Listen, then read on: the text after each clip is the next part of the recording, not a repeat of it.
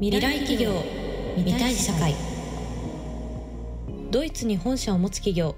SAP が考えるサステナビリティの取り組みを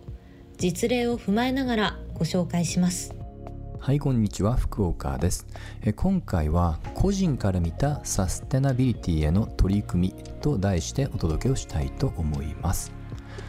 えこのシリーズでは比較的企業から見たという視点が、まあ、多かったと思います。ただしたとえ企業からであっても最終的には、えー、主体的に活動を担う個人の、まあ、影響ってものが極めて大きいんですね。で今度は逆に個人から見た時にサステナビリティというね、まあ、ある意味抽象的な言葉にどのように向かい合うべきなのか。この辺りについてお話をしたいと思っています。はい。でこれもですね所属している組織としての立ち位置とそれ以外のいわゆる日常的な生活っていう観点で大きく2つに切り分けをして話をしたいと思います。まず繰り返ですけどもやはりサステナビリティという言葉はどうしても抽象的で人事っぽく感じてしまいます。SDGs という言葉が、ま普及するにつれてその日常空間でも、えー、接点はポツポツとできつつありますがそれでもなかなかねあの濃度的にっていう観点になるとどうしても重い腰っていうのが見えてしまいます。はいですのででこちらについてはあのなかなか直接的に自身の,、まあ、あの悪い意味でのインパクトってものをなかなか感じないとしみじみ感出ないと思うんです実際にこの地球上で例えばサステナビリティの中でも比較的話題に上りやすい環境問題に、えー、直接的に、まあ、苦しんでる人っていうのは実際います。ただしだからといってやるべきってやってしまうとどうしてもやらせてしまうっていう力学に流されてしまうんですよね、まあ、その意味でできる限り自身が内発的、まあ、自身が本当にねあの納得のいく形でっていうものに関しては、まあ、自分ができる範囲からっていうところがいいと思います。その意味でいい湯加減かなと思うのが日常的な消費活動から入るのはいいのかなと思います。はい。自身が毎日それこそコンビニですとかスーパー等で、まあ、買っているもの。この時にこの買っているものっていうのをねもうちょっとだけ、まあ、想像膨らまして、まあ、どのような素材で、まあ、できているのかとかね。それが環境面とかね社会面で何かあの、まあ、いいことをしているんだったらちょっと優先的に買ってみようとかね。もちろん当然ながら個々の置かれている環境によってそのコストっていうのはね重要だっていう人いると思うのでこれは本当に繰り返ですけども自身ができる範囲で構いません。よく私の好きな言葉の一つに、えー、消費は投票っていうね言葉があります。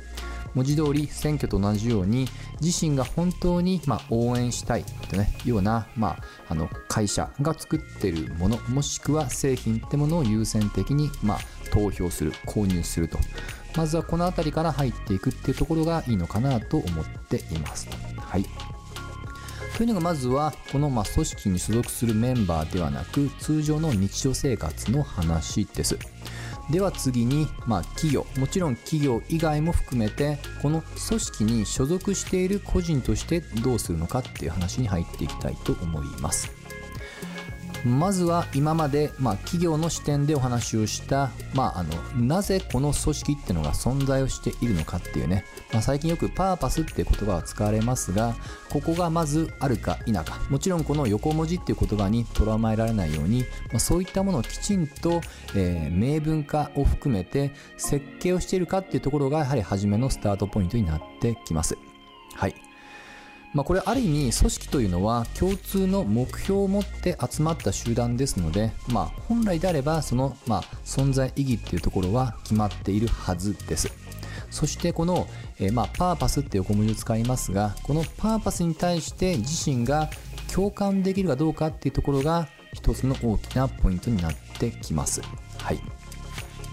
まあ、すでに所属している方は改めてそしてこれからその組織に所属しようとする人はそれも一つの基準としてまあ見るのもいいのかなと思うんですね。でこのパーパスってものを見る観点では1つ、えー、2つですね。2つ注意するポイントがあります。まず1つ目ですが、えー、この会社の作ったですよ。例えば仮に会社っていうものがパーパスがあり、まあ、それに対してまあ共感を生んだと仮定します。でその先なんですけども共感イクオールその会社自身に責任を匂わせるっていうものは若干違ってきます。もっと言うと会社というね、まあ、ある意味多様性を持った広がりを持った集団です。共通目的はあっても当然ながら個々の個人はそれぞれ別人格ですので多様な存在です。それが一つの文章で全て100%同一ってことはあのあまり現実的にはないのかなと思うんです。これ何をお伝えしたいかというと会社のパーパスってものを絶対するのではなくある程度の共感ってものを感じたらそこから先はもう自分事だというように主体的に捉えてほしいってことがお伝えしたいことです。はい。決してそこから先は会社に依存をしてはいけません。あくまで自身がやりたいことと会社のそれとがある程度のまあ近い方向性を向いたらあとは個々人のアクションにかかってきますと。はい。この辺りが、えこのパーパスっていうねある意味これもバズワード化してますけども、えこの言葉を使う時に要注意なポイントですはい。で、え次に2つ目なんですけども、まあ、これある意味その1つ目の次の話にも関係します、まあ、個人としてね主体的にって話をしましたけどもその主体的にっていう方法論として意識してほしいのが必ずしもその所属している組織の中だけで活動を閉じる必要性はないということです。はい。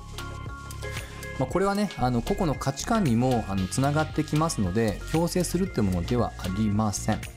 でこれあの企業の視点でも節々に話をしましたけどもとどんつまりはその個人もっと言うと個々の多様性というものを受け止めきれるかどうかっていうところ。この辺りのマインドってところが根っこにあるとご理解ください。はい、でこの多様性に関してはもちろん一つの組織の中では、えー、まあ当然なんですけどもより自身が所属をする組織以外の方々と交わることによってその多様性の質そして量っていうのは、え、もちろん膨らんでいきます。そしてそのようなより多様な、まあ、組織ないしは個人と交わることによってより個々のそのパーパスっていうものがある意味、まあ、拡張といいますかね増幅されてきます。はい。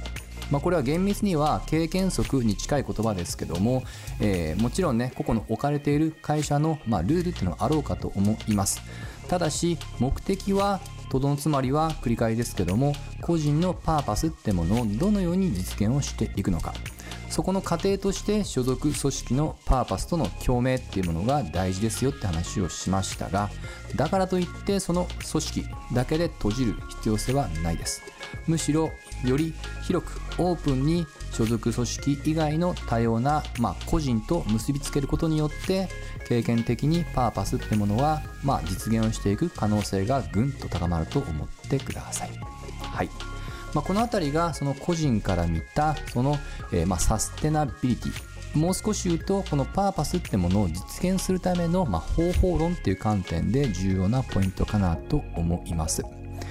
まあ、例えばですけどもちょっと今日話が抽象的になってしまったので具体的に例を添えると私が所属をしてます SAP 自身は、え定期的に、まあ、社会課題解決の、まあ、比較的ビジネスコンテストみたいなものを開いてるんですね。そしてその参加者は SAP 社員があの一人でも関わっていればその他の組織と一緒に組んで、まあ、応募といいますかねそういったことを、え、まあ、トライする機会というのを与えています。まあ、ですので、例えばですけども、これを聞いてる方々で、これはまあ、あの、もちろん企業じゃなくてももちろん構いませんので、そういったね、なかなか多様な、まあ、人と、まあ、関わっていくっていうのがね、気持ちはわかるけど、なかなかそういった機会がないなっていう方がいましたら、ぜひね、あの SAP の関係者に声掛けをして、まあ、そういった、まあ、一つの例ですけども、ビジネスコンテストみたいなもので、自身がやりたいこととね、方向性が似ているものがあれば、ぜひ、えー、共に何か歩んでいきたいなと思っています。いずれにしましても、ドリルのサステナビリティっていうのは、あの、これはもう個人、そしてその集まりとしての、えー、企業、産業、ないしは社会ということでは共通のやはりテーマでございます。どうしても抽象性が高いので、えー、個々の自分ごとするのは難しい話ですけどもただこれだけは確実に言えるのは、えー、それを重要な主役っていうのはこれを聞いてる皆様一人一人です。ぜひみんなで見たい未来を作っていきましょう。SAP ジャパンについてもっと知りたい。そんなあなた。SAP ジャパン公式 SNS をぜひフォローください。パソコンスマホで SAP ジャパン Twitter SAP ジャパン Facebook で検索してみてください。次回の配信もお楽しみに。